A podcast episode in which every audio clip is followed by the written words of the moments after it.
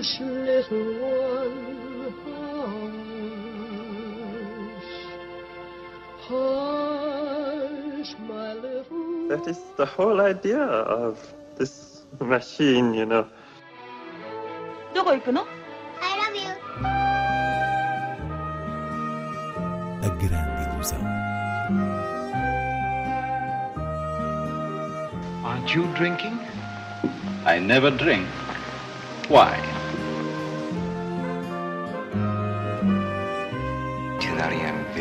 Hiroshima. J'ai tout vu. Tout.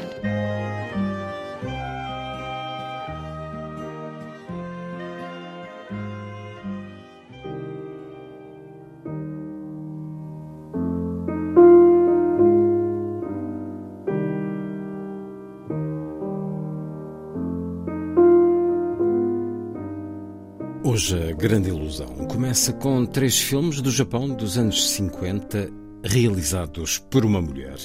Inês Lourenço diz-nos quem foi Kinuyo Tanaka. Os espectadores mais cinéfilos reconhecerão Tanaka de filmes como A Senhora Oyo, A Vida de Oharu, O Intendente Sancho, todos de Mizoguchi, ou então A Flor do Equinócio de Ozu, por exemplo. Enfim, Kinuyo Tanaka foi uma das grandes estrelas do cinema japonês, com uma longuíssima carreira como atriz, começou aos 14 anos, mas também com uma obra admirável como realizadora. E esta é a sua faceta quase desconhecida que nos últimos anos veio a ser redescoberta através do restauro dos seus seis filmes, que passaram nomeadamente em França, tendo sido um caso de sucesso esta recuperação de uma obra rara, ainda mais de uma mulher cineasta no Japão, numa época em que foi a única. E de facto, o mínimo que se pode dizer é que é um enorme privilégio ter a oportunidade de ver estes filmes em sala em Portugal, neste caso distribuídos pela The Stone and the Plot, com a colaboração do programador Miguel Patrício, uma parceria que tem sido fundamental na divulgação por cá do cinema japonês mais uh, desconhecido.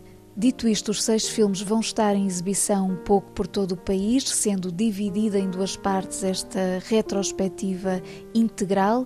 A partir desta semana temos os três primeiros títulos realizados por Tanaka nos anos 50 e a partir de 18 de maio são colocados em exibição os três restantes que correspondem à década de 60. Portanto, seguindo a ordem cronológica, Carta de Amor de 1953 é o primeiro filme de Tanaka e reflete perfeitamente o contexto histórico que ele levou a passar para o outro lado da Câmara. Estou a falar do pós-Segunda Guerra Mundial e de um Japão em mudança que ela quis captar na dimensão mais traumática. Trata-se da história de um ex-soldado que vai ganhar a vida em Tóquio como tradutor de cartas românticas de prostitutas japonesas para soldados americanos e que nesse meio eh, inesperado encontra a mulher por quem nutria uma paixão juvenil. E aqui, através da reação deste homem,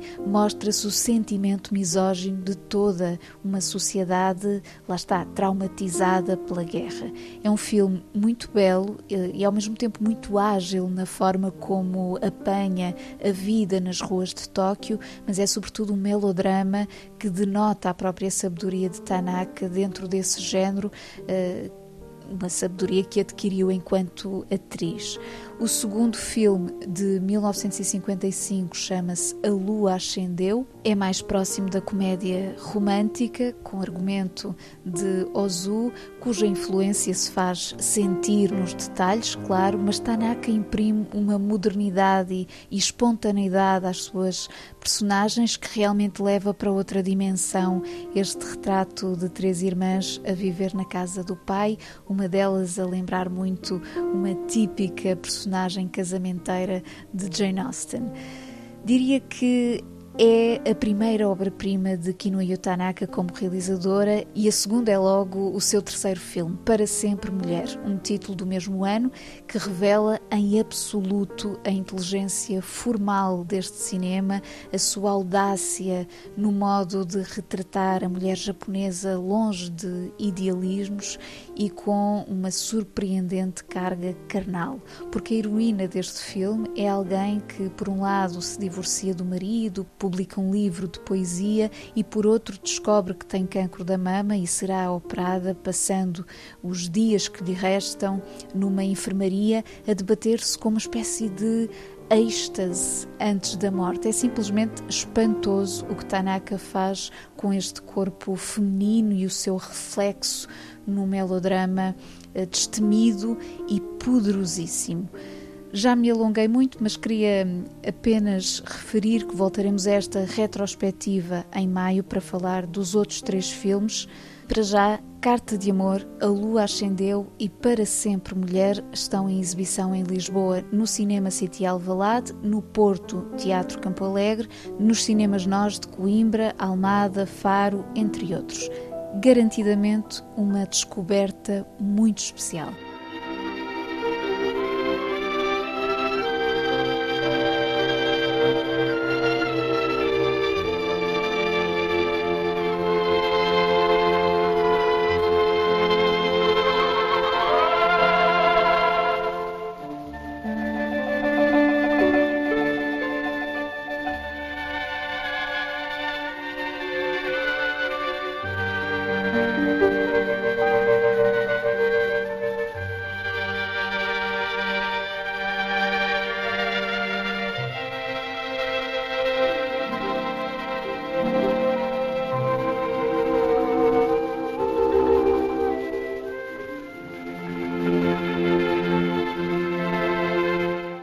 Chegam também às salas. Quero falar sobre Marguerite Duras, de Claire Simon, O Azul do Caftan, de Mariam Tozani, e na plataforma Disney+, está disponível Império da Luz, o último filme de Sam Mendes, que acaba por não ter estreia nos cinemas portugueses. Quero falar sobre Marguerite Duras, de Claire Simon. É uma ficção em torno de uma entrevista verdadeira que Ian Andrea, o último companheiro da escritora Duras, deu em 1982 numa espécie de processo confessional e que só foi publicada depois da morte dele.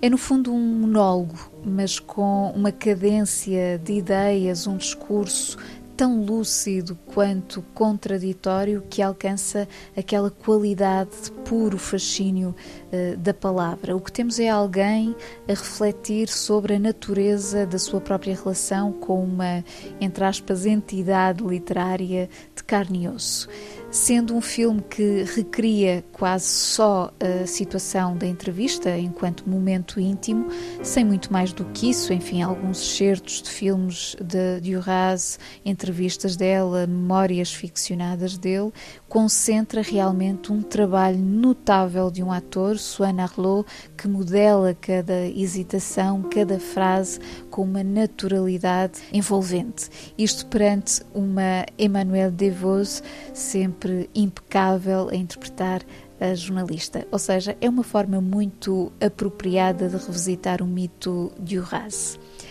Por sua vez, o azul do cafetã de Mariam Tozani traz um retrato humano, sensível, de um casal marroquino, ele alfaiate de cafetãs, aquelas túnicas tradicionais, ela gerente do estaminé, cuja intimidade se vai ressentir com a chegada de um aprendiz que de alguma forma se torna objeto de atração.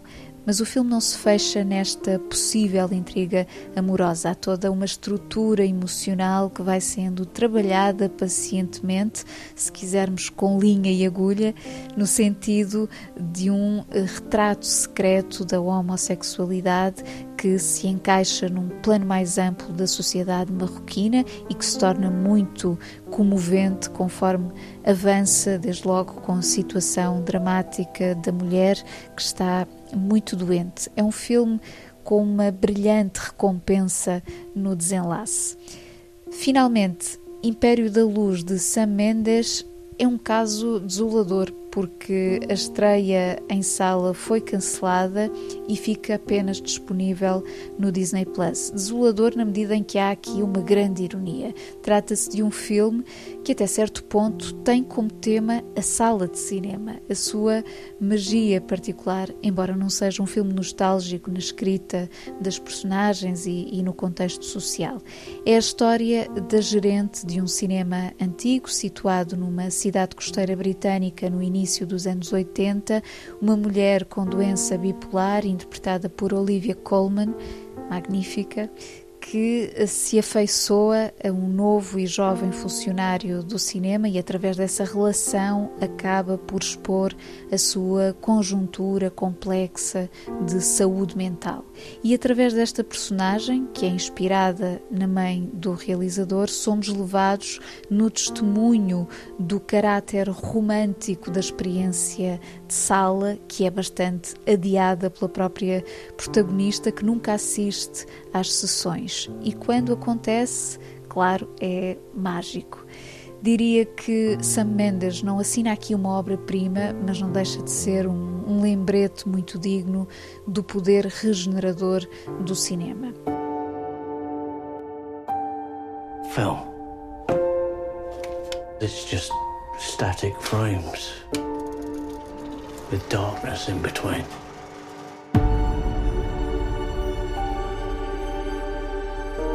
There's a little flaw in your optic nerve. So if I run the film at 24 frames per second, it creates an illusion of motion. An illusion of life. So you don't see the darkness.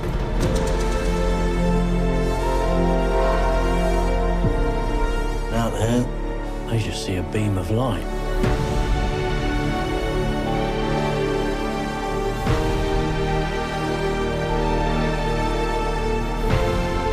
And nothing happens without light.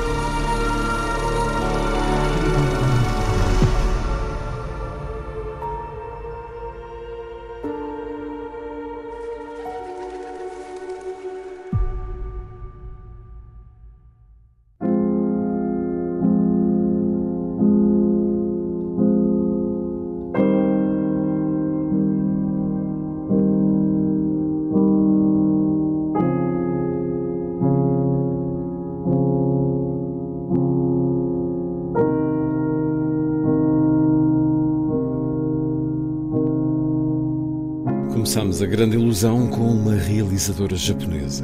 Terminamos com um compositor japonês, Ryuichi Sakamoto, falecido na última semana, aos 71 anos. Não foi uma grande surpresa, porque Sakamoto já tinha anunciado que não lhe restava muito tempo, estava a perder a luta contra um cancro terminal e até gravou aquele concerto em partes em, em dezembro mas não deixa de ser com muita tristeza que a notícia se abateu, ainda mais eh, porque havia esta sensação de que a sua música já estava a transportá-lo para outra dimensão no espírito daqueles que apreciam.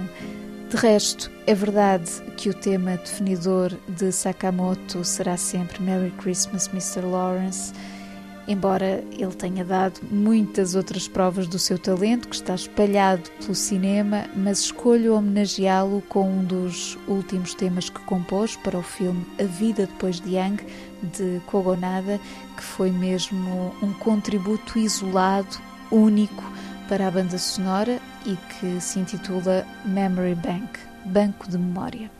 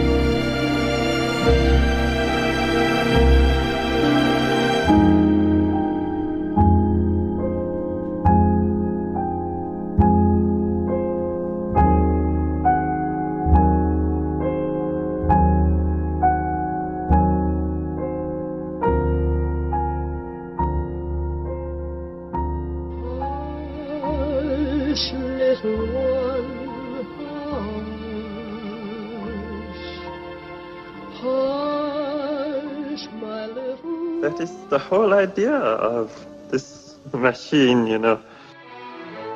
どこ行くの I love you. A grande ilusão. Aren't you drinking? I never drink. Why?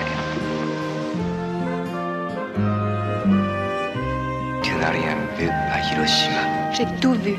Tout.